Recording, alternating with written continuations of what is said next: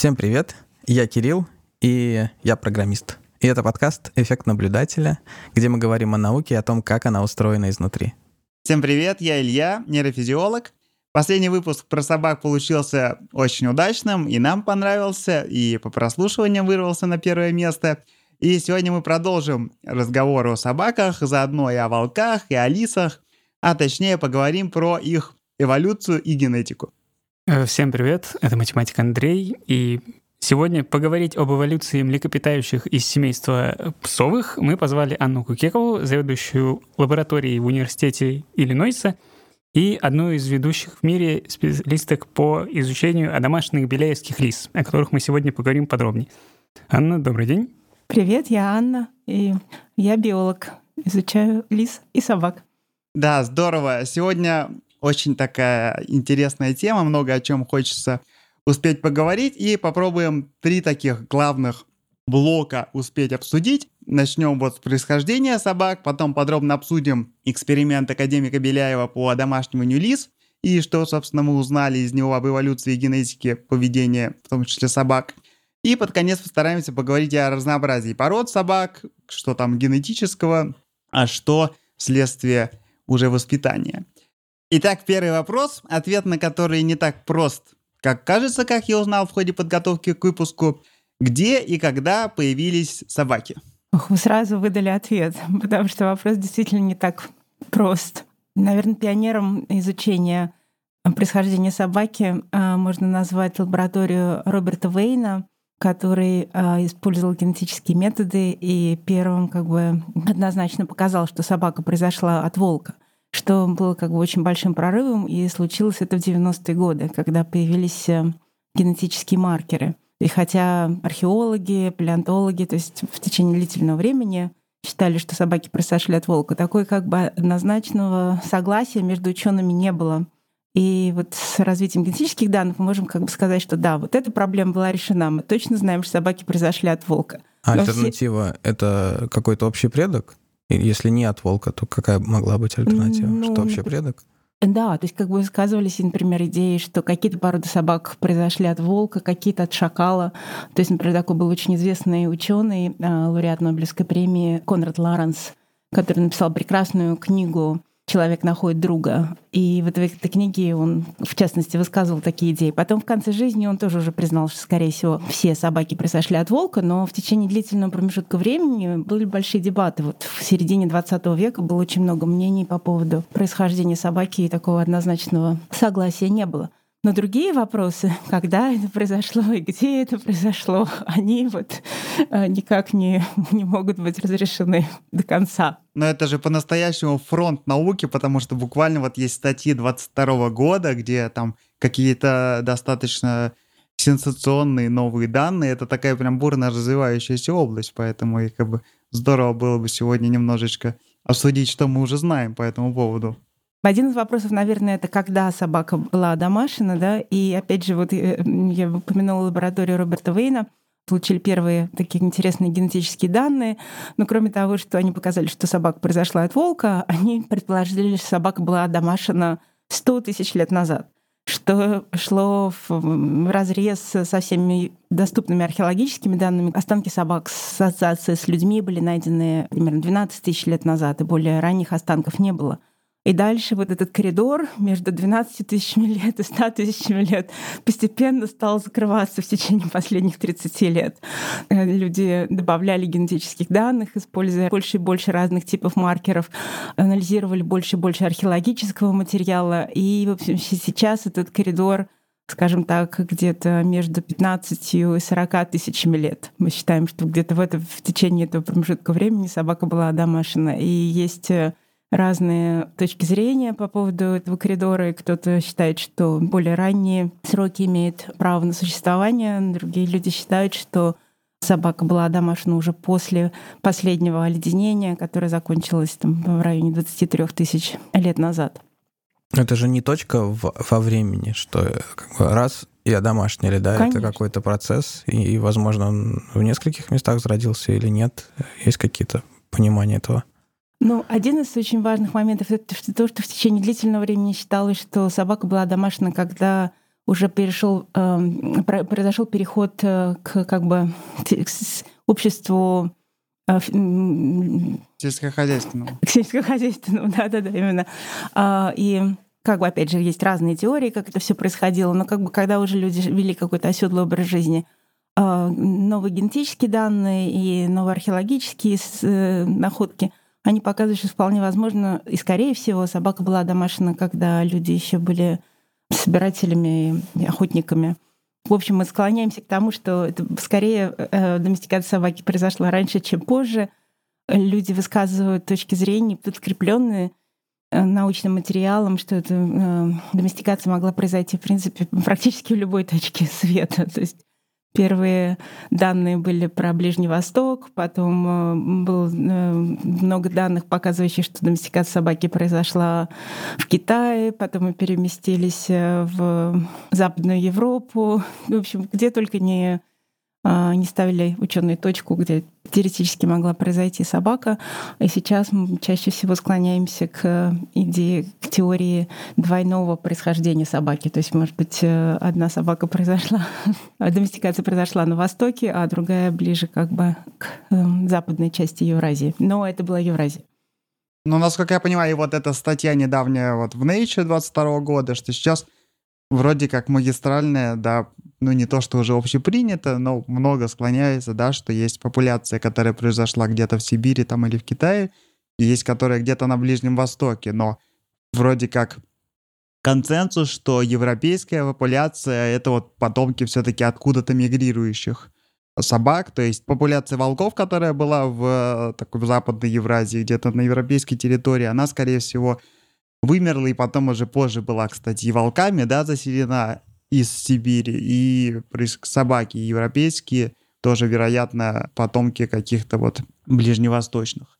И причем интересно тоже, что вот это вот происхождение, что волк, хотя бы, да, мы говорим, что собака произошла от волка, но это на самом деле не совсем тот волк, которого, да, которого мы знаем сегодня. Мы их не разделяем на разные виды, но волки, волки с тех пор довольно тоже сильно эволюционировали, и есть вроде данные генетические, что был обратный обмен генами, что когда уже часть волков эволюционировала в каких-то предков собак, они потом тоже обменивались генами и с как бы древними волками, и получается, что это такая была коэволюция, что волки... Эволюция собак тоже повлияла на эволюцию современных волков, и поэтому это все, конечно, распутать довольно получается непросто из генетической точки зрения.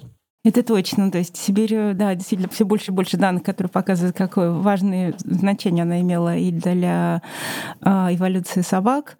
Вы упомянули последнюю статью недавнюю про волков и про то, как изменилась популяция волков после последнего оледенения в Евразии. А, гены сибирских волков, скорее всего, распространились на другую часть Евразии как будто это вот смешение волков и собак, но действительно имеет место быть, и считается, что больше генов направляется как бы от собак к волкам, чем обратно. А, что для меня, в общем, довольно удивительно, но вот а, как бы генетические данные показывают, что движение генов именно идет в этом направлении. А чем это можно было бы объяснить? Собаки в лес убегают? Вероятно. Точно не знаю. Но вообще так понимаю, что популяция собак живет, пока живет популяция людей, правильно? Да, собаки безумно как бы удачный вид, потому что Сейчас как бы есть в мире, по-моему, миллиард собак, а любых других э, псовых э, волков, шакалов там, и так далее тому, намного что... меньше. Вот как бы два очага сейчас выраженных, откуда пошли собаки, но в целом мог быть там третий очаг, где люди были не такими удачливыми охотниками. Они как-то все умерли, и, скорее всего, все собаки там тоже перестали дальше развиваться, э, эта ветвь. Нет?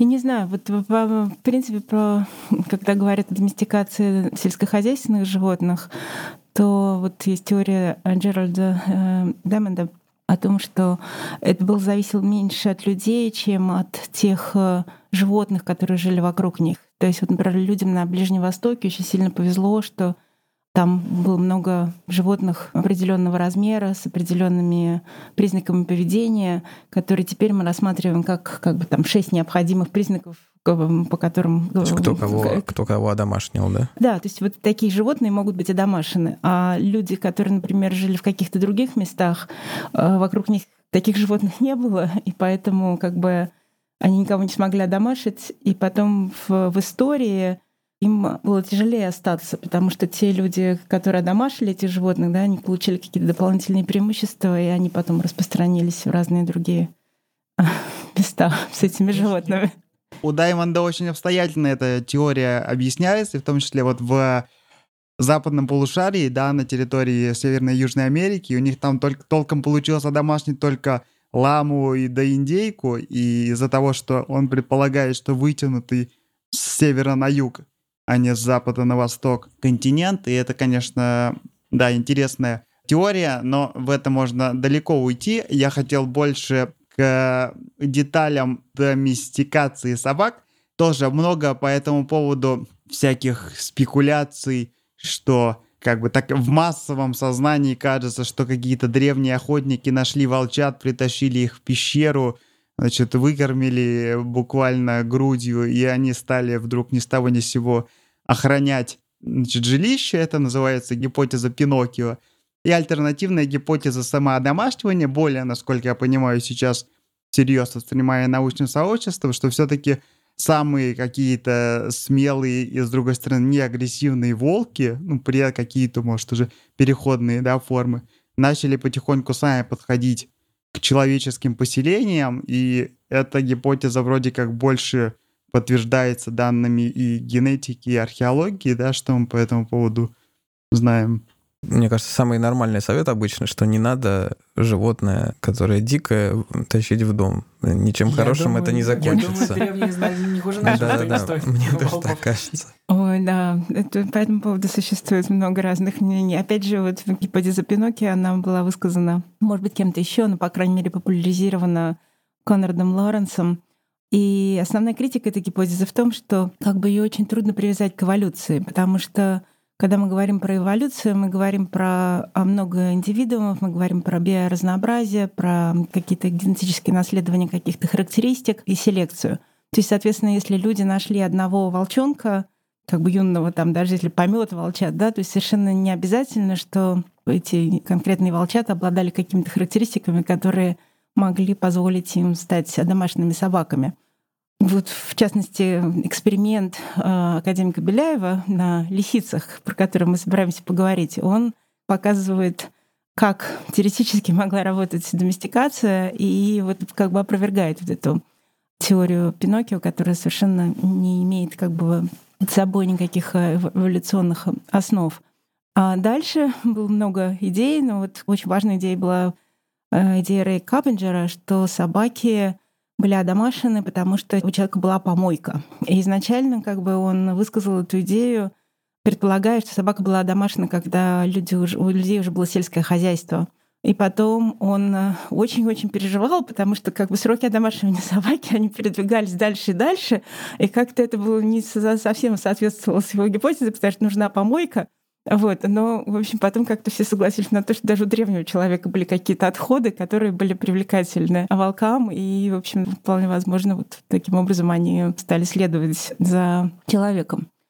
Сейчас высказывается новая точка зрения. То есть как бы есть люди, ученые, археологи, которые а, изучают культуры древних народов, и они говорят, что у древних людей было особое отношение к растениям, к животным. И может быть, это было очень широко, как бы широко масштабное явление, когда люди приносили домой щенят, волчат, маленьких волчат. И в этих каких-то племенах было их такое количество, что этого было тоже материала достаточно для генетической селекции. Как бы в это немножко трудно поверить, но вот опять же есть археологи, в частности из Бельгии, которые высказывают такую теорию, как бы подводя под это тоже вот некую эволюционную базу. Но более, конечно, более общей и распространенной является теория именно то, что это как бы был какой-то симбиоз, э, постепенно развивающийся симбиоз волков и человека, и только животные с определенными характеристиками, которые не были слишком пугливыми или слишком агрессивными, они как бы могли существовать около человека и постепенно доместицироваться. Мне кажется, из таких праздных рассуждений все-таки, да, вполне могли приносить были же всякие тотемные животные, там еще что-то. Наверняка можно придумать, как там ребеночку, я не знаю, клали. Вот сейчас э, про этих Таргариенов сериал идет, там яйцо дракона клали, а тут могли класть какого-нибудь там волчонка, не знаю, если волк — это тотемное животное, ну, полежит немножко, потом уносили обратно, может быть, я не знаю. Ну, если а кто-то оставался. волчонка покормить э, младенцем, тогда, наверное. Ты думаешь? Ну, считалось, что э, если эти животные вырастали, то они могли приносить много пользы. Опять же, это немножко, наверное, трудно себе представить, но эти вот археологи приводят доводы в пользу того, что если вот у семьи был ручной волк, то у этой семьи были какие-то преимущества.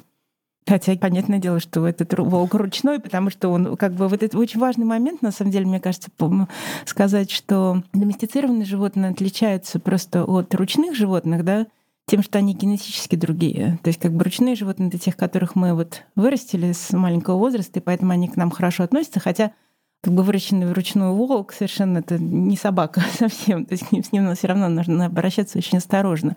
А доместицированные животные, они как бы генетически модифицированные фактически как бы животные, которые требуют очень мало социализации со стороны человека, и как бы они оказываются нашими друзьями на всю жизнь. Да, потому что были эксперименты, где волчат с рождения просто 24 на 7.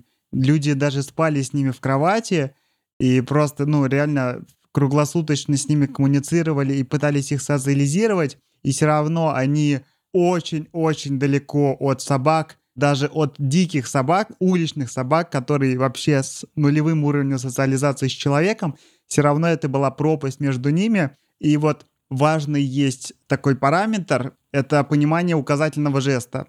В подкасте «Голый земляков» был когда-то выпуск об этом очень интересный, что собаки — это одни из немногих животных, которые понимают указательный жест, которые как бы понимают, что если ты показываешь пальцем в направлении, то надо экстраполировать направление пальца на предмет и смотреть не на палец, а туда, куда он указывает. И очень мало животных, даже приматы, только, по-моему, там, может быть, шимпанзе и орангутаны это понимают.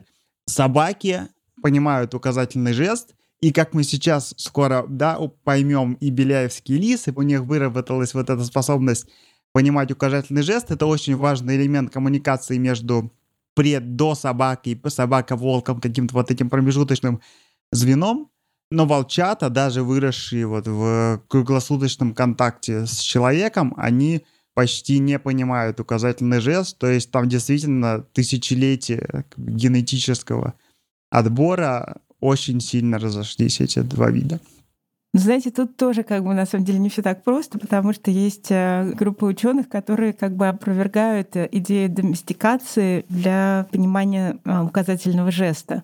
Некоторые люди пытаются делать эти эксперименты на волках в условиях, которые как бы более привычны волкам. То есть не приводить их, например, в лабораторию, а делать эти исследования на свежем воздухе.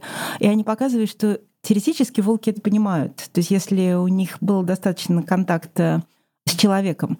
Но, конечно, с собакой намного это проще, потому что у нас намного ближе контакт с собакой. И собака намного более как бы внимательна, она с большим желанием участвует э, вот в таком взаимодействии и так далее, и так далее. То есть как бы нельзя сказать, что волк вообще не имеет такой способности, но получить такие данные для волка значительно-значительно тяжелее.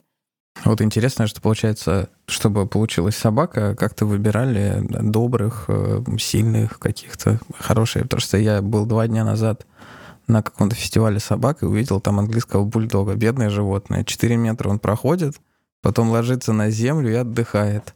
И я потом прочитал про породу, и оказалось, что, э, поправьте меня, если не так, что он был Гвидин там сильным, ну, значит, все, все дела. Это была такая хорошая порода, рабочая. А потом его дома, значит, лежит и хорошо. И так потихонечку порода начала деградировать. И сейчас, ну, не знаю, мне кажется, бедные животные, что, что им делать теперь? У них всю силу забрали, а все недостатки породы остались. И живи с этим. Не дают питаться на помойке. Какое злодейство. Ну, может быть, лучше бы и питались. Ну, как-то, правда, жалко животное, потому что ну, тяжело ему жить просто. Да, это на самом деле сейчас, сейчас очень интересно, что есть опросы э, владельцев собак, и оказывается, что люди хотят, чтобы собака выглядела как определенная порода, но на самом деле они, например, не хотят, чтобы у этой собаки остались те поведенческие особенности, которые характерны для этой породы. Потому что, например, если особенно если люди живут в в большом городе это крайне неудобно. То есть Заводить тоже... хаски себе, да? Да, или которые, которые охотятся на всех подряд. Ну, я не знаю, или там, или, или еще что-то делают. Да, и, конечно, со многими породами, то есть мы уже до такого экстрима доводим их морфологическое состояние, что даже уже как бы обсуждаются вводить какие-то ограничения на деформацию черепа там, и так далее, и так далее. То есть насколько можно дальше продвигать э, разведение в определенном направлении. Еще постараемся в конце поговорить про породы. Давайте перейдем к главной заявленной теме, к эксперименту академика Беляева с лисами. Больно уж это уникальная и вообще прекрасная и долгий эксперимент. Давайте поведаем в общих чертах, как это все началось, в чем была идея академика Беляева, и потом уже перейдем к тому, как это сейчас, что мы узнали из этого эксперимента. С чего начал Беляев свой эксперимент? Вы знаете, недавно вышла книга о эксперименте, который написала э, Людмила Николаевна Труд э, в соавторстве с эволюционным биологом Ли Дугаткиным. И она называется, по-моему, как э, «Одомашить лесу и создать собаку». По-моему, как-то так. Она изначально вышла по-английски, это ее как бы перевод. Эта книга очень интересная. Она как бы раз, вообще рассказывает про жизнь академика Беляева, про создание, про начало этого эксперимента и разные стадии этого эксперимента — был удивительно интересным человеком, академик Беляев. То есть, к сожалению, не было возможности с ним познакомиться, потому что он э, умер в 1980 году. Но вот Людмила Николаевна Труд, которая до сих пор продолжает вести э, этот селекционный эксперимент, она начала работать с ним в конце 50-х годов. Она училась в Московском университете и прослушала лекцию академика Беляева о его планах, лисих планах, и вот решила все бросить в Москве и поехать в аспирантуру в, в Сибирь, в Институт цитологии и генетики. И фактически это человек, который как бы делал весь этот эксперимент руками. То есть Дмитрий Константинович Беляев всегда в этом всем участвовал, но кто-то должен был кто-то быть, кто вот непосредственно все это делает. И вот это была Людмила Николаевна Труд. Его брат был генетик, э, репрессированный генетик. И он всегда интересовался генетикой, но как бы судьба его сложилась так, что он не мог пойти э, заниматься наукой при Московском университете, и должен был он пойти заниматься пушным делом. А, и наблюдая этих животных, он видел огромное разнообразие животных по поведению. Также он видел определенные а, различия, которые наблюдаются у этих животных по, в плане размножения.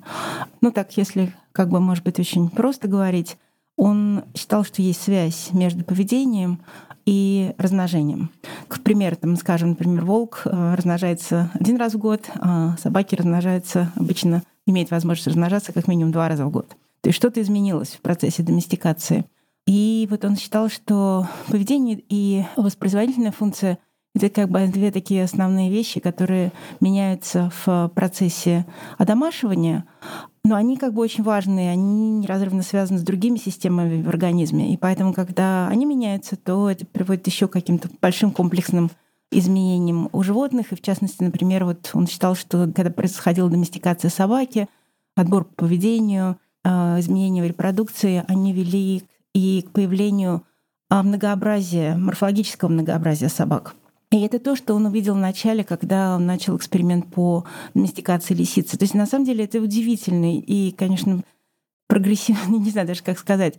Для того времени он был очень прорывным, я не знаю, как сказать, э, экспериментом, прогрессивным экспериментом, потому что действительно в, те, в то время, в 50-е годы, шли дебаты. Мы не знали, от кого произошла собака, да, мы не знали, как шел процесс доместикации.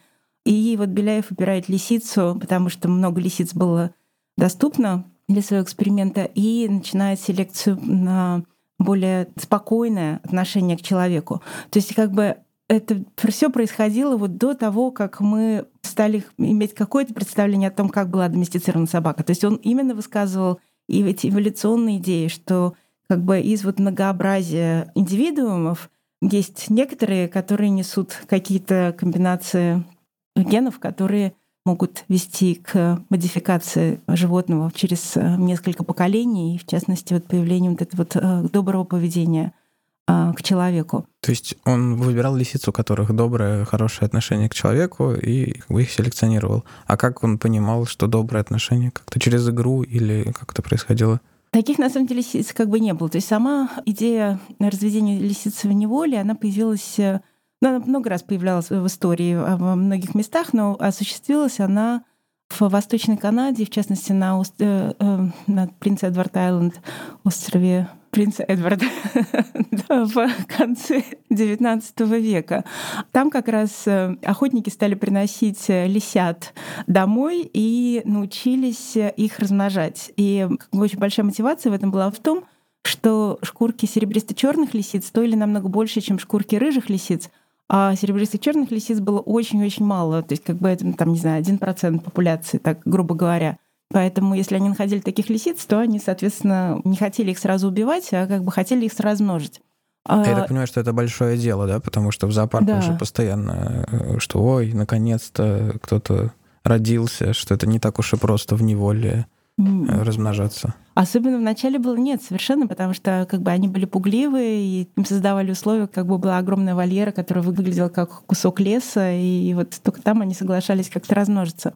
И, и вот фактически вся популяция а, фермерских лисиц, которые сейчас существуют в мире, она, в общем, в основе своей, она из а, Восточной Канады. В Советский Союз э, было завезено довольно много лисиц из Восточной Канады в 20-х годах, и их сохранили в течение Второй мировой войны. Вот была валюта, эти шкурки.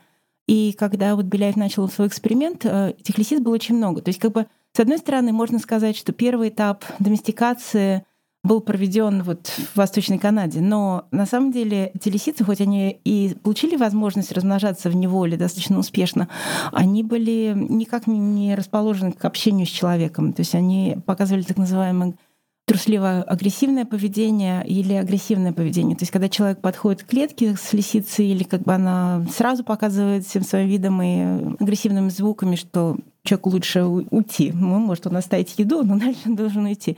Или как бы она, наоборот, убегает э, в заднюю часть клетки, и человек, когда пытается потрогать эту лису, то как бы э, она его кусает. И вот опять же Людмила Николаевна Труд, она протестировала поведение нескольких тысяч лисиц на разных фермах э, Сибири, и она показала, что порядка 10% лисиц, этих фермерских лисиц, они немножко поспокойнее. То есть ты не можешь их потрогать, но они, по крайней мере, не показывают вот такие яркие а, признаки агрессивного или трусливого поведения. И вот этих вот лисиц, как бы они с академиком Беляем выбрали как э, базовую популяцию, которую они уже дальше стали селектировать и посмотреть, чтобы а скрещивать. какой размер был базовый? Около 200 животных. То есть изначально это было много, около... Да? Я читал, что да, 130 лисиц они отобрали вот по всем, да, и начали уже с них... Но это все равно еще было далеко до, до дружелюбных. Это просто были, которые не показывали, да, явной агрессии. Начальная такая точка. Но они потом в течение нескольких лет еще немножко потом добавляли, поэтому я говорю, что немножко больше, чем 130, но как бы, да, примерно так. Да, и как бы Елена Николаевна просто рассказывает, что когда первый раз они получили щенят, которые э, махали хвостом, когда к ним подходили люди, то есть они не могли поверить своим глазам. То есть вот такого поведения просто никто не видел у лисиц. Фермерская лисица, которую, ну, они не пытались их выращивать дома, то есть она выросла в клетке, то есть вот, вот так вот реагировала на человека. Хорошо, и то есть вот начался процесс отбора 10% этих э, дружелюбных лисят, и там с каждым поколением, насколько я понимаю, усиливались эти признаки, дружелюбие, какие-то более активные взаимодействия с человеком, а вот у, удлинение какого-то такого периода детства, да, потому что кажется, что собака, она немножко всю жизнь такой щенок, да, что у нее такое детское поведение, что она играет. И это тоже получалось, было следствие вот этого отбора? То есть какие там вот были изменения у этих лисиц, которых отбирали? Да, они видели действительно очень много изменений. Первое это то, что как бы, у них стала очень плохая шкурка. То есть у них э, качество меха очень сильно ухудшилось у тех лисиц, которых вот отбирали на ручное поведение. А у них у многих там стали уши позже вставать. То есть они вставали, но позже. А хвосты закручивались, появилась белая пятнистость. До сих пор есть много дебатов по поводу того, с какими биологическими процессами это связано. Ну, особенно в начале, когда э, было такое сильное селективное давление, они увидели огромное как бы разнообразие лисиц, которого они раньше в этой популяции не видели. Ну, просто серебристо-черная лисица, серебристо-черная лисица. А тут вдруг бог знает что. Вот. И это коснулось разных физиологических систем. То есть как бы они стали гипофизарно-надпочечниковая система довольно сильно изменилась, потому что они увидели, что у ручных лисиц даже вот как бы без стресса базальный уровень кортизола и тонокортикотропного гормона ниже, и чем выше уровень соци... Э, доместикации, класс доместикации этой лисицы, тем уровень этих гормонов а, ниже. То есть они предположили, что это связано вот как раз с устойчивостью к стрессу, к отсутствию страха.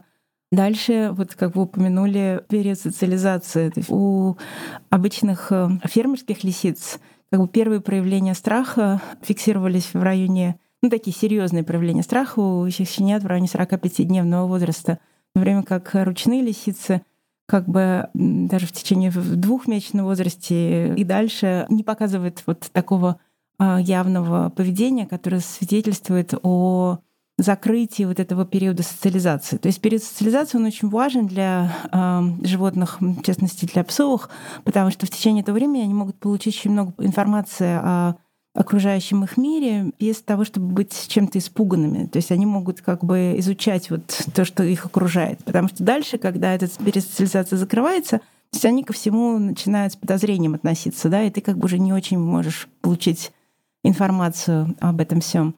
У беляевских лис, лисиц вот очень интересно, то есть они считают, что изменилась э, гипофизарно-надпочечниковая система и привела к тому, что так же, как собаки, те домашние лисы имеют возможность изучать окружающий мир в течение намного более длительного времени, и, соответственно, у них как бы потом меньше страха ко всему, что их окружает. А как это технически было реализовано? Вот базовая популяция, следующее поколение родилось, и мы смотрим, кто из них там нервный, мы его, значит, обратно на ферму, да? Так это происходило? Примерно так, да. да. То есть как бы только те звери, которые вот э, показывали очень доброе поведение, то есть они остановились следующим по определению не кусали и не бросались на людей, это было очень да, добро. Да, ну а дальше уже как бы они вот махали хвостами и пытались лизать лицо и все что угодно. То есть как бы сейчас все лисы, которые живут на экспериментальной ферме, вот Институт цитологии и генетики, они все в этой популяции как бы очень-очень добрые. Да, и там причем тоже я какую-то статью смотрел, что там прям такая почти стопроцентная была корреляция, то есть в каждом поколении – поведение прям менялось все сильнее и сильнее. То есть можно было прямо наглядно видеть, как это могло бы эволюционировать, да, на самом деле. И получается, что, ну, главный такой, да, результат, вывод этого грандиозного эксперимента, что отбирали-то мы лист только по критерию агрессивности или дружелюбности, а в итоге у нас целый букет. То есть лиса превращается постепенно в некоторое подобие собаки, будучи отбираемой только вот по принципу дружелюбности к человеку, это, конечно, ну, грандиозный просто результат, насколько это прям показывает важность этого фактора. И насколько быстро это происходит тоже, mm-hmm. да? То есть это за сколько? Меньше, чем за сто лет, да? 40 да. поколений, по-моему, да, там где-то сейчас? Ну, вот эксперимент по домашнему, ну, так условно считается, что начался в 1959 году. Лисы как бы начинают размножаться примерно в годовалом возрасте но как бы они размножаются много лет, поэтому, в общем, тут немножко трудно посчитать, как бы, сколько это может быть поколений, но как минимум 40, да. Просто так можно представить себе пытливого какого-то человека 20-30 тысяч лет назад, который, в принципе, ну, за пару поколений, то есть если семья там запарилась, вот они придумали себе такое развлечение. И в целом получается, что, может быть, это и не очень-то длинный процесс. Да, но с собакой вот интересный момент, что мы считаем, что собака — это был первый вид, который был доместицирован, и люди не знали, как доместицировать. То есть когда речь уже идет о каких-то сельскохозяйственных животных, то тут уже какой-то мог быть прототип того, что делать, как поступать. И то вряд ли, чтобы люди понимали, что поведение — это самый главный параметр. То есть скорее для них, наверное, может быть, были важны какие-то другие ну, так мы гипотезируем параметры. Ну, тут повезло, что когда они машут хвостиком, это как-то прикольно, и ты выбираешь его. То есть э, какие-то из сопутствующих параметров казались симпатичными, видимо. Абсолютно, потому что есть э, очень интересная группа, которая занимается звуками животных. Пара а, Володиных, которые работают в Московском университете, в Московском зоопарке. И вот их аспирантка Светлана Гоголева, она показала, что те звуки, которые издают ручные лисицы, они чем-то напоминают звуки маленьких детей. И вот для человека это очень-очень привлекательно. Я хочу затронуть важную деталь, что через, по-моему, 10 лет после начала эксперимента пытливый ученый ум решил, что мы же ученые, и надо отбирать не только самых дружелюбных лис, но и самых, наоборот, лютых, злобных и агрессивных. Да, и там есть сейчас популяция отдельная самых агрессивных лис.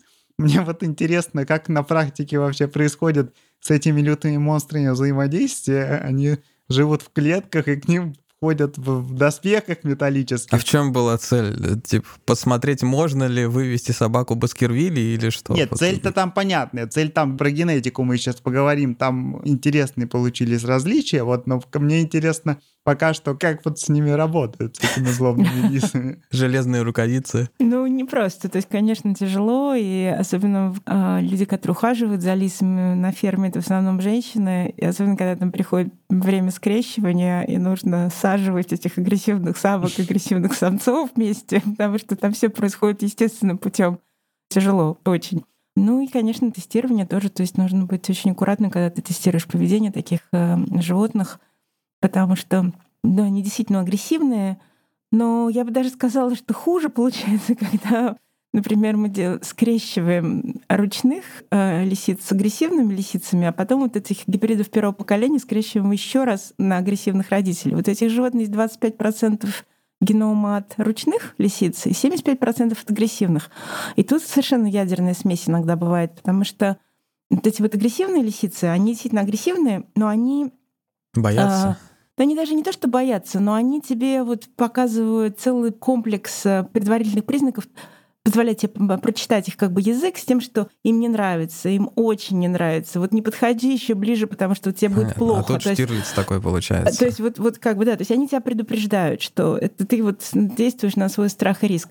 А вот эти ребята, у которых 25% доброй крови, а остальная как бы агрессивная, вот они могут повилять хвостом, ты открываешь клетку, и они тебя просто бросают на себя мертвой хваткой. То есть как бы, ну не мертвой хваткой, но примерно так. То есть как бы у них очень интересно, что у некоторых из них у них нет вот этого спектра поведенческих реакций, которые должны тебя предупредить о том, что не подходи. И я не знаю, мне кажется, что, в принципе, вот есть некоторые породы собак, которые вот отчасти как бы немножко мы считаем непредсказуемые или, или еще что-то, потому что у них тоже вполне возможно какая-то такая интересная генетическая смесь полного отсутствия страха перед человеком, с одной стороны, а с другой стороны, как бы вот агрессивность. Ну, это я так спекулирую про собак. это я знаю только про лисиц. Мы вот наблюдаем, что разные признаки поведенческие э, изменяются, хотя мы отбираем в, в основном по одному. Вот касательно этих самых агрессивных лисиц, они отбираются на агрессию к человеку, а между собой они как взаимодействуют? Это тоже довольно интересно. Когда мы вот пробуем посмотреть, как взаимодействуют между собой ручные и агрессивные лисицы, мы, в принципе, видим большую разницу. То есть ручные лисицы, вот эти из ручной популяции, да, которые мы их не выращиваем как ручных, то есть все выращиваются одинаково, просто они генетически ручные. Они очень социальные между собой, они все время хотят общаться. То есть если у них есть возможность э, быть вместе, они будут вместе. Они как бы любят играть и всякое такое. Агрессивно они, то, они нормальные, как я бы сказала. То есть они тоже будут общаться, но они не будут, э, по крайней мере, в наших экспериментах, они э, не взаимодействуют в течение такого длительного промежутка времени и обычно не взаимодействуют так активно, как э, взаимодействуют друг с другом агрессивные лисицы. Когда мы пытаемся делать пары, например, одного и того же пола, ручной и агрессивной лисицы, вот тогда у нас сам, больше всего конфликтов происходит в этих парах. Ручная лисица обычно, она как бы, опять же, социальная, она хочет общаться с агрессивной лисицей, а агрессивно она, она поиграет э, с ручной лисицей в течение какого-то промежутка времени, но потом она обычно говорит, ну хватит, как бы мы поиграли, теперь хватит. А, а ручная она не может остановиться, ей хочется еще. И вот тогда он часто бывают э, конфликты. То есть поэтому тут, конечно, все эти эксперименты, они, их надо, ними надо еще работать и работать, но как бы мы вот так думаем о том, что просто разный уровень социальности. То есть, опять же, вот селекция просто на доброе отношение к человеку, на социальность к человеку, она привела к тому, что вот эти добрые лисы, они стали более социальные, более социальные даже с тем, как они взаимодействуют друг с другом. Они любят собак. То есть, как например, есть много людей, которые держат вот этих э, ручных лисиц как домашних любимцев, и у этих лисиц обычно прекрасные отношения с собаками, которые живут в доме. То есть они с ними играют и устанавливают такие хорошие контакты. Я правильно понимаю, что у лисиц вообще в природе как бы никакого особого такого глубокого социального поведения нет? То есть они там в стае... Нет, они могут, они, они могут, они обычно же ну, не так много на самом деле. Это очень смешно, но на самом деле не так много исследований лисиц в дикой природе. Тем не менее, то есть они живут обычно парами, и в зависимости от место, где они живут, от, э, не знаю, продуктовой базы там, и так далее, и так далее. Они могут э, жить в группах разного размера. То есть считается, что чаще всего это пара э, самец и самка, которая размножается, и это самки их дочери предыдущих лет, которые как бы участвуют в жизни этой семьи и помогают родителям выращивать следующее поколение. И это на самом деле как бы довольно интересно, потому что такая система существует у многих псовых, и если мы говорим про как бы генетическое родство э, животных в этой группе, то фактически э, щенки родителей, да, они настолько же будут родственны вот этим самкам, как э, их собственные щенки. Поэтому, в принципе, если они помогают своим родителям выращивать щенят, то, в общем, они вкладывают такой же генетический вклад в следующее поколение, как если бы они как бы размножались э, сами. То есть такой интересный момент описывается как э, кинселекция, который как бы объясняет, почему вот такая структура стаи часто бывает у лисиц. И поэтому, поэтому в принципе, у лисиц как бы э, существуют социальные взаимодействия и могут быть довольно сложными. Предрасположенность какая-то уже была. То есть я как раз это задал вопрос в контексте того, что мы обсуждали про одомашнивание именно собак, про происхождение из волков, потому что у волков-то мы все знаем хорошо про их социальное устройство — и это как раз в контексте того, э, может ли кто-то еще в перспективе где-нибудь также сам одомашиться. Я просто вспоминаю про то, как э, Роберт Сапольский в книге «Записки приматов» рассказывает, как э, павианы в Африке тоже очень полюбили ходить на помойку и там питаться. Подумал, что может в перспективе какая-то такая история домашняя повторится, хотя Домашний сложно представить, павиан. чтобы нам нужны были павианы. Но если бы они были не такие злобные, кто знает. Про лисми часто думают, что они одиночные, потому что они, им не надо охотиться в стае. То есть как бы те животные, которые охотятся на более крупных животных, то мы их чаще видим вместе. Поэтому мы думаем чаще, что они более социальные. Да, пожалуй, что образ именно такой возникает. Всякие видео, как лисы охотятся, обычно мы видим именно одиночных охотников. А я еще по поводу хода эксперимента, мне интересно было спросить, что, собственно, у вас в Иллинойсе, вы там как бы филиал тоже лисьего эксперимента проводите, то есть он очаг этот, он распространяется из Новосибирска еще куда-то, или что есть еще где-то такие же эксперименты сейчас проводятся, кроме, собственно, колыбели Беляевского эксперимента? Ну, вот вся как бы научная популяция лисиц, которая используется для генетических экспериментов, она вся находится в Новосибирске по ряду многих причин. То есть это очень как бы масштабный эксперимент. Был всегда масштабный эксперимент, остается масштабным экспериментом, и э, не так просто создать колонию в каком-то другом месте. Поэтому все как бы скрещивания, генетические скрещивания, тестирование поведения получившихся потомков, вот проводится в Новосибирске. Я сама провела, я не знаю, сколько месяцев тестируя поведение лисиц. Практически считаю, что я уже с людьми разговаривать не могу, только с лисами. Вот. А потом как мы собираем у них образцы крови, выделяем ДНК и делаем э, различные генетические анализы. То есть э, используем разных генетических маркеров. Теперь как бы это полноразмерное секвенирование с идеей, то есть идентифицировать э, все геномные участки, гены и как бы даже мутации, которые делают одних лисиц более добрыми, а других лисиц более агрессивными. Я думаю, это хороший момент, собственно, перейти к этой части. Постараемся слишком глубоко в генетику не углубляться, но из того, что я читал, там много генов, которые более-менее понятны широкой публике, что делают э, вроде там дофамина, серотонина, окситоцина, которые показаны различия, что вот мы уже за десятилетия Беляевского эксперимента знаем про генетическую составляющую домашнего не вот этих лис? Ну, все-таки э, генетическая составляющая, наверное, немножко попроще, чем, э, например, генетическая составляющая, если мы пытаемся сравнить волков и собак. В силу ряда разных э, биологических причин намного труднее идентифицировать гены, которые отвечают за доместикацию собаки от волка, чем э, гены, которые отличают э, ручных лисиц от э, диких или фермерских лисиц. По нашим данным, мы как бы думаем, что есть примерно основные 20 участков в геноме, которые отвечают за эти различия. В каких-то случаях мы знаем про конкретные гены, во многих случаях мы знаем, что это участок, определенный участок, в котором находится больше, чем один ген — что мы тоже знаем достаточно точно сейчас, что очень большое значение для поведения, вот различий поведения имеет глютаматная система. Это один из э, основных э, нейротрансмиттеров у нас э, в мозгу, и глютамат отвечает за возбуждение. Это тоже был для нас некоторый сюрприз. Мы думали, что наоборот найдем какой-нибудь нейротрансмиттер, который отвечает за торможение нервной системы. А сейчас как бы нас должна скоро выйти статья, где мы показываем э, важность глютаматных синапсов для различий в э, поведении в э, префронтальной коре головного мозга лисиц. Ну да, я вот просто смотрел вашу статью 2018 года в Nature Ecology and Evolution, где вы подробно про разные генетические различия вот как раз между дружелюбными и агрессивными лисами обсуждаете, и помимо глутамата, глутамат просто важен для того, что называется синаптическая пластичность, память, то, как все вот меняется, пластичность мозга очень важен, да, глутамат.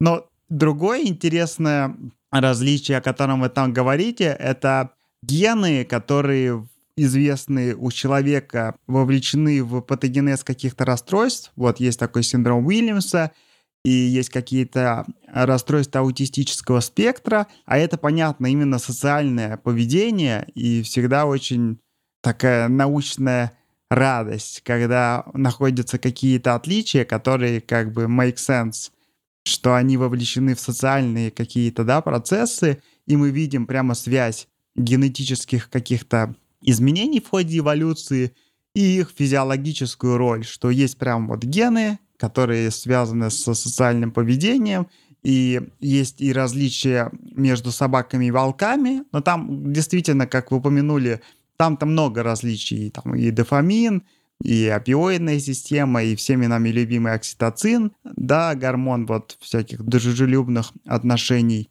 но и между лисами даже, хотя понятно просто, я думаю, что тоже имеет вклад, что собаки-то и волки разошлись, как мы обсуждали в начале, много тысяч, десятков тысяч лет назад, и там накопилось много изменений, которые легче идентифицировать, а там 40, 50, 60 поколений лиц это все-таки не то же самое. Там понятно, что, наверное, гораздо менее выраженные различия, чем между собаками и волками. Перефразирую, как я это понял, у этих лиц были какие-то отличия в социальном поведении, это просто звучит так, что у них как бы не было друзей, и они нашли себе друга. Только на двух ногах.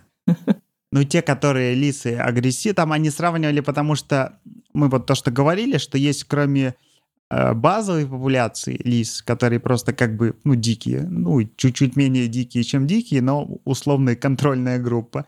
И от них расходятся две противоположные, да, группы. Вот дружелюбные лисы — и агрессивные лисы. И вы сравнивали именно вот эти два полярных состояния, правильно? Дружелюбных лисиц с агрессивными. Ну, мы еще обычно включаем вот этих обычных фермерских лисиц в наши эксперименты. По крайней мере, когда мы сравниваем геномы.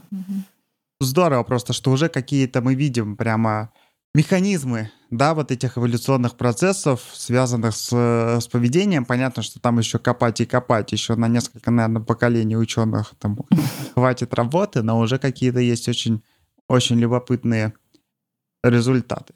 Я совершенно с вами согласна, и у лисиц тоже есть работы, которые показывают важность э, серотониновой системы и окситоциновой системы.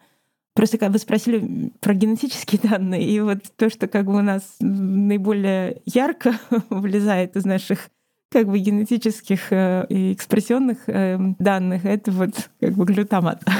вот. Но друг... это не говорит о том, что это как бы другие э, нейротрансмиттерные системы не участвуют. Это какая-то корреляция, да? Просто так получается, что они как-то опосредованно связаны, эти вещи? Или из-за того, что есть такие особенности поведения, особенности мышления, да, они, может быть, лучше понимают нас, лучше считывают наши эмоции, и поэтому как бы они одомашниваются в конечном итоге, потому что они больше понимают.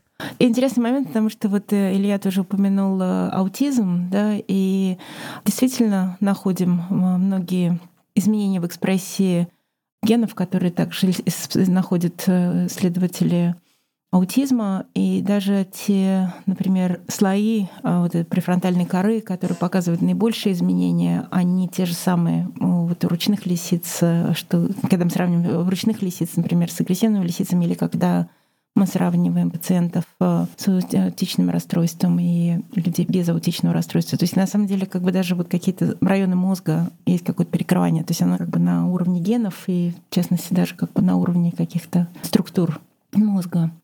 Поэтому не знаю, то есть есть много точек зрения о том, что делает животных или людей социальными, да, но, может быть, на самом деле таких путей не бесконечное количество, и поэтому то, что делает, э, например, лисиц более ручными и социальными, может быть, может и делает людей более социальными. По крайней мере, мы думаем в этом направлении. Да, там потому что, ну, аутистические расстройства — такая всем понятная категория, а есть такой синдром Уильямса, при котором наоборот, там снижается интеллект, но люди наоборот становятся такими очень общительными, да, и вот гены, которые изменялись вот у, я уж не помню, это было про лис или, по крайней мере, между собаками и волками, вот видны гены, которые приводят к усилению вот этой вот социальности, общительности, да, коммуникабельности, которые вот проявляются таком расстройстве, где это является симптомом. А еще тоже где-то я встречал данные по поводу не общения, а агрессивности, что какие-то гены, по которым были различия между собаками и волками, потом сделали трансгенных мышей по вот этому гену. И мыши оказались действительно с повышенной агрессивностью. То есть действительно агрессия — это один из таких ключевых, конечно, факторов был доместикации собак. Мы довольно много о чем поговорили, довольно долго, но я все-таки не прощу себя, и нам, боюсь, слушатели не простят, если мы хотя бы коротенько не поговорим про вопрос пород собак. Больно уж он горячий, и даже среди специалистов, мне кажется, есть разные лагеря о том, насколько вообще генетика... А это и у человека это споры горячие ведутся, да, насколько генетика определяет наше поведение – и у собак не менее горячие споры, потому что вот эти все истории с какими-то опасными породами, что есть какие-то бойцовые собаки, много очень таких горячих спорах, насколько бойцовые собаки действительно бойцовые, и где тут генетически врожденные факторы, а где просто стереотипы воспитания и как-то использование этих собак в соответствующих активностях давайте вот что вы, что наука вы знает про то, насколько породы действительно врожденно отличаются по поведению. Это тоже, на самом деле, довольно э, непростой вопрос, потому что нет э, очень хороших э, систем, которые бы измеряли поведение собак. То есть у нас есть несколько разных как бы, подходов, как это делать, и чаще всего используются так называемые опросники владельцев. То есть мы считаем, что владельцы собак знают своих собак лучше всего, и поэтому они могут ответить там на 100-200 вопросов, и дальше мы можем использовать информацию для того, чтобы характеризовать э, каждую собаку или каждую породу собак по определенному поведенческому параметру, например, агрессия к другим собакам, агрессия к хозяину, агрессия к незнакомому человеку. Но тут как бы всегда с этими опросниками стоит вопрос, а меряют ли они действительно то самое поведение или они меряют что-то другое? То есть как бы должна быть проведена тяжелая, кропотливая э, работа, которая действительно показывает, что вот этот опросник хороший, а вот этот бог знает что. То есть мы можем назвать э, то, что мы как бы меряем агрессией и так далее, но на самом деле может не иметь никакого отношения к агрессии. Дальше мы можем измерять поведение собак на основании их э, тестов, например, как они если они там, знаешь, ходят э, на занятия и потом сдают какие-то тесты. А, мы можем приводить собак в лабораторию, но, опять же, это все тоже не идеально, потому что если мы говорим про вот, дрессировочные тесты, то ну, с кем-то занимались больше, с кем-то занимались меньше. Если мы говорим про привод животных в лаборатории, какие-то собаки более социализированы, какие-то менее социализированы, да, поэтому они, опять же, в лаборатории покажут разные результаты. Также, если кто-то придет в дом кому-нибудь, будет тестировать собаку, опять же, там какая-то собака больше знакома с тем, что незнакомые люди приходят к ней в дом, а другая меньше и будет вести себя по-другому. То есть я просто веду это к тому, что на самом деле вот само даже измерение поведения — это очень большая проблема. Это не так э, просто как бы вот его измерить. Есть очень много всяких статей по поводу, например, бойцовских собак, которые показывают, что бойцовские собаки на самом деле не представляют никакой больше угрозы и не показывают больше агрессии. Но очень часто в этих исследованиях на самом деле измеряются какие-то косвенные параметры, то есть не как бы не, не непосредственно поведение этих собак, которое как бы может вести к несчастным случаям там, и так далее, и так далее. То есть, в общем, во всем этом довольно много политики. Опять же, одни владельцы собак более заинтересованы в участии в каких-то опросниках и тестах, другие менее заинтересованы. Поэтому, в общем, та информация, которая у нас есть, она Нельзя сказать, что она абсолютно идеальная и полная. Многие исследования показывают, что различные поведенческие характеристики, в частности агрессия, они генетически наследуются. Опять же, уровень генетического наследования варьирует от исследования к исследованию, поэтому тоже не можно сказать, это очень высокая наследственность или промежуточный уровень наследственности или более низкий уровень наследуемости. То есть, опять же, нет консенсуса, но тем не менее, консенсус есть, что так же, как э, способность к э, тренировкам, взаимодействию с человеком, вот, агрессия тоже также является генетически у собак генетически наследуемым а, признаком. Дальше у нас как бы опять же вот есть эти вот стереотипы собак. И как я уже упомянула в начале нашего разговора, очень часто люди просто хотят, чтобы их собака выглядела определенным образом, но они совершенно не хотят, чтобы она вела себя определенным образом. Поэтому часто мы, например, сталкиваемся с тем, что вот каких-то породы разводят как э, рабочих собак и как шоу собак. А часто просто как бы даже, ну, такого вот различия нет, но какие-то заводчики разводят собак так, чтобы они выглядели как, не знаю, агрессивная собака, но были добрые, а другие разводят, чтобы она была агрессивная. Поэтому, в общем, есть очень много признаков, которые заставляет нас думать о том, что внутри каждой породы собак есть достаточно различий по поведению в силу тех или иных э, объективных причин или даже как бы в силу того, что, ну, в общем, скажем так, да, в силу хотя бы объективных причин. Но я вот так и тоже по литературе, которую я читал, что у нас довольно высокий уровень вклада наследственности, но он больше все-таки индивидуальный, чем породный, что породы вроде по обучаемости, вроде действительно объективно пастушьи породы как-то лидируют, и оно, и, наверное, понятно, что пастушьи породы, они как-то так, они и, наверное, отбирались просто действительно долго, да, пастушьи породы это ну, давно довольно люди начали использовать собак в качестве пастушьих пород, и они как-то отбирались на то, чтобы они могли принимать как-то самостоятельно решения. И в целом они, понятно, что сложно объективно уровень когнитивный оценить, но есть мнение, да, что пастушьи породы умные собаки. Но при этом у нас был выпуск про психогенетику когда-то, и мы там объясняли, что такое вот GWAS-исследование, да, исследование генетических ассоциаций, полногеномные исследования ассоциаций, так они переводятся. И даже у собак вот сейчас проводятся эти исследования, да, то есть берутся там довольно большие выборки, там тысячи собак, но, как вы объяснили, что оценивается в основном это субъективно хозяевами, да, и в этом большая, большая проблема, то есть этих исследований.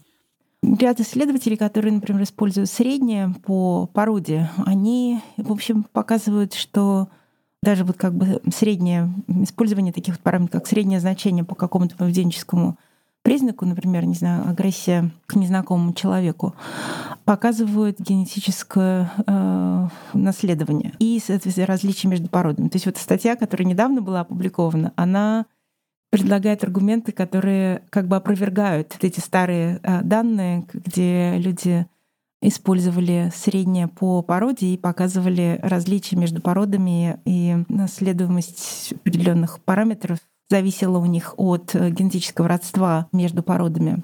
Тут, я... Прошу прощения, мне еще тут подумалось, что а, агрессия, агрессия, рознь тоже, там, я не знаю, немецкая овчарка и мопс. Mm-hmm. И сравнивать их уровни агрессии тоже как-то непонятно. У тебя вот шкала, например, от, от нуля до пяти. Mm-hmm. И кто из них агрессивнее вот в этот момент, тоже как-то сложно понять, мне кажется.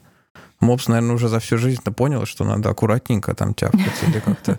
Не, ну ты вспомни, как агрессию той терьер какой-нибудь проявляет, и там иногда кажется, что он более агрессивный, чем немецкая овчарка. А вопрос, и как ты будешь сравнивать вот эти две настолько разные какие-то субстанции, мне кажется? Ну, это проблема, да, проблема, мне кажется, и психологии человеческой, да, как мы определим, что мы, собственно, оцениваем.